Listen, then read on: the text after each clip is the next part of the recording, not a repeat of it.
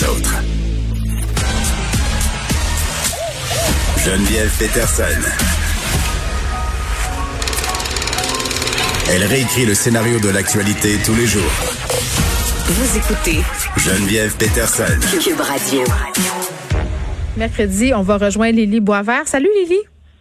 Salut Geneviève. Bon, saga euh, à l'hôtel de ville, Katie Wong, qui est l'élu de Projet Montréal, responsable de la lutte au racisme au comité exécutif est accusée de faire au crime euh, de l'agisme. Et là, euh, juste pour qu'on remette un petit peu les pendules à l'heure pour ceux qui n'ont pas trop suivi, la semaine dernière, au conseil municipal de Montréal, il y a un élu qui s'appelle Marvin Rotran qui a présenté une motion demandant aux partis politiques de présenter un tiers de candidats de la diversité aux prochaines élections. Et Cathy Wong a fait du pouce là-dessus. Elle a appuyé sa motion, mais elle en a aussi profité pour demander euh, aux politiciens de carrière comme lui de céder leur place, justement pour faire de la place aux autres. Euh, plusieurs affaires là-dedans. Euh, est-ce que c'est un cas d'agisme, premièrement? Ben, c'est ce que pense en tout cas Lionel Pérez, qui est le chef de l'opposition officielle à la ville de Montréal. Lui, il reproche à Cathy Wong d'être agiste quand elle dit, euh, quand elle, ben, il dit que ses propos étaient déplacés quand elle a demandé à, aux gens comme M. Rotran de se retirer. Mhm. Lui, il s'est porté à la défense de M. Rotran, euh, qui est, mentionnons-le, un homme blanc juif qui est en poste comme conseiller indépendant de Snowden depuis 38 ans. Oh. C'est le doyen de l'hôtel de ville. en même temps, il est, élu. Il est élu. Il est élu. On, le choisit euh, mandat après mandat. Mais elle, ce qu'elle dirait, c'est justement, c'est qu'il arrête de se, de se représenter tout le temps pour faire de la place. Est-ce que c'est de l'agiste de demander ça? Bon, l'agisme comme le sexisme ou le racisme, c'est quand on fait de la discrimination ou qu'on a des préjugés qui sont fondés sur l'âge. Et j'avoue que ces temps-ci, moi, j'en entends quand même pas mal parler, notamment en lien avec la COVID. Je sais pas si toi, tu as vu passer ça dans tes films, mais moi, j'en ai, j'ai vu beaucoup de critiques par rapport à ça. Oui, qu'on confinait les personnes âgées, qu'on parlait tout le temps des personnes âgées, de leurs risques. Oui, oui. Oui, c'est ça. Puis il y a comme une espèce de tension intergénérationnelle entre d'un côté les jeunes dont, on parle, dont on se soucie en disant qu'on sacrifie leur santé mentale, leur avenir financier pour protéger des personnes âgées qui, mm-hmm. dit-on, allaient mourir de toute façon. Et ça, c'est, ça a l'air dur. Ça a l'air dur quand on dit ça même. C'est dur comme ça, mais il y a une étude qui est sortie au début du mois justement qui laissait entendre ça vraiment que euh, les vieux qui meurent de la COVID allaient mourir dans les semaines suivantes. Donc, ça l'a comme, c'est ça, un peu provoqué ces tensions-là, un peu fait ressortir l'agisme euh, qui est en beaucoup de nous. Latent. Euh, qui est latent, exactement. Euh, c'est sûr qu'on observe ça quand même dans différents milieux, un certain favoritisme envers les jeunes. Il y a des entreprises qui vont vraiment embaucher juste des gens en bas de 35 ans pour se donner une image dynamique, où il y a des milieux carrément comme le cinéma ou la mode, où les femmes se font montrer la porte dès qu'elles dépassent un certain âge. Donc, dans ce cas-là, ça va euh, avec le sexisme aussi. Euh, qui est particulier, par contre, avec le commentaire de Mme Wang, c'est qu'ici, on parle de politique et que la politique, ce n'est pas un milieu qui a tendance à faire de l'agisme, c'est même plutôt l'inverse. La tendance lourde chez les politiciens et chez la, population qui élit les politiciens, c'est de faire du gérontocratisme. Oui, c'est vrai parce qu'on dénonce toujours le manque d'expérience des candidats qui sont plus jeunes, on vise leur crédibilité puis on s'attaque à leur âge. Exactement. Donc, c'est un des milieux où on favorise davantage les personnes âgées au détriment des personnes plus jeunes. Donc, il faut aussi reconnaître que Mme Wang s'en est pas pris directement à l'âge de M. Rotran. Elle, elle dit qu'elle voulait faire, surtout valoir le point que quand on prend l'ensemble des élus, les 65 élus au conseil municipal, il y en a juste quatre qui sont membres d'une minorité visible. Donc 4 sur 65, alors que quand on regarde la population des Montréalais, la diversité, c'est 33 des gens. Donc, il y a un déficit de représentativité. Et elle, elle dit qu'elle voulait soulever le paradoxe qu'il y avait dans le fait que M. Rotran plaidait pour plus de diversité, alors que c'est un politicien de carrière qui est là depuis près de, de 40 ans. Et c'est pas tout à fait absurde ce qu'elle fait valoir parce que c'est ça qu'on parle beaucoup de la diversité ces derniers temps, mais quand on dit on veut plus de diversité, plus de diversité, ce qu'on dit rarement, c'est que ça prend moins de blanc. c'est ça aussi qu'on n'est pas à l'aise de mentionner. Comme quand on dit Oui, parce que là, tu as dit juif au début, puis moi. Ben oui, c'est ça. Tu as dit juif au début, là, je me disais, bon, ben, dans un certain sens, il représente la diversité, mais c'est pas tout à fait ça. Ben, ton point est quand même euh, valable. Il a ben été soulevé justement par un regroupement juif euh, qui aurait même contacté Madame Wang. C'est parce qu'on s'entend, euh, si un peuple qui a subi la discrimination au cours de son histoire, c'est quand même le peuple juif, hein? C'est ça, c'est ça. C'est qu'eux, ils disent que euh, M. Rotran, il incarne la diversité aussi, il incarne ce qu'il défend, donc que la définition de la diversité de Mme Wang est exclusive. Hmm. Donc là, euh, c'est ça, ça pose aussi la question de la définition de la diversité. Qu'est-ce qu'on entend par là? Est-ce qu'on peut être blanc et quand même incarner la diversité, justement à cause de notre euh, de notre passé, euh, du passé historique de notre groupe ou de notre religion, par exemple? Oui, ben puis j'ai envie de c'est parce que ça me fait penser, je me dis bon, euh, Cathy Wong a été critiquée par rapport à sa prise de position, puis c'est allé très loin là, elle a eu des messages d'insultes beaucoup ces derniers jours. Euh, peut-être que c'est un mauvais amalgame à faire euh, de profiter de cette motion là pour livrer ce combat, des fois ça arrive, on fait de mauvais amalgames, mais comment elle réagit à ça? Mais elle, ce qu'elle dit, c'est que ses propos ont été déformés.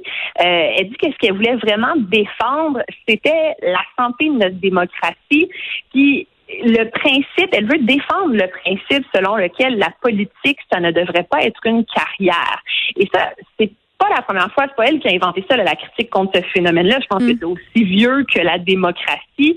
Euh, on a des, il y a un courant de pensée qui dit que euh, il ne devrait pas y avoir de cumul de mandats. Oui, parce qu'on s'amourache, on s'amourache du pouvoir, puis on veut le garder à tout prix. Nos décisions en sont teintées. C'est ça la base de cette pensée-là c'est ce que beaucoup de politologues font valoir que même ça favorise la collusion parce que notamment si toute notre carrière, toute notre vie est pensée en fonction de nos réélections successives, ben on va être prêt à tout pour être élu.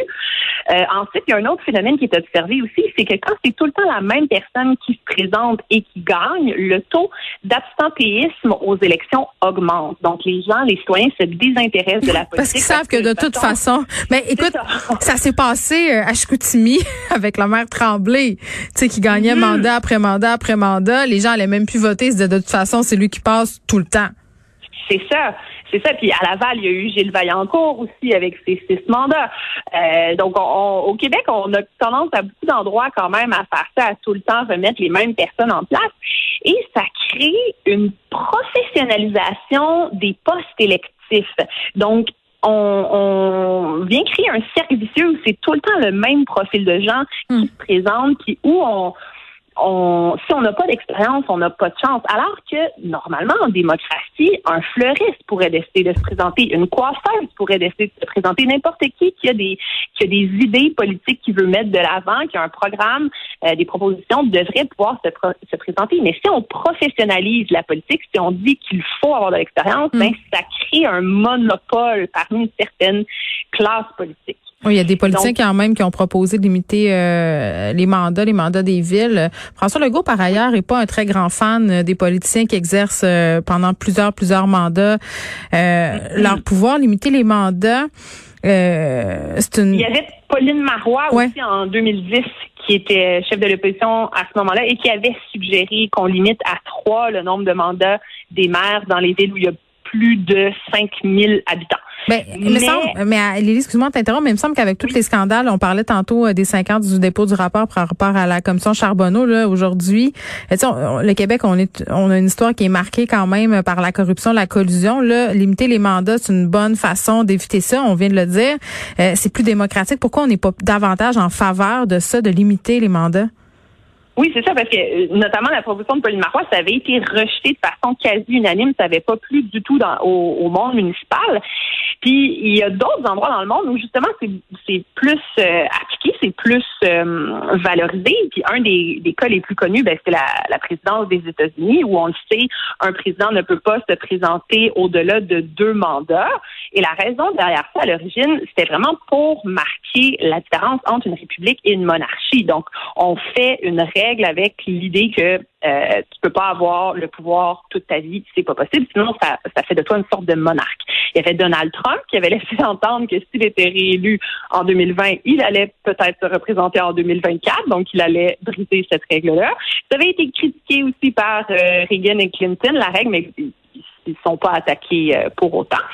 Et je crois aussi qu'une des raisons pourquoi limiter les mandats, ça dérange bien des gens, c'est parce que ça peut avoir des effets pervers aussi. Il y a des, politologues, des politiques des politologues. On va la voir.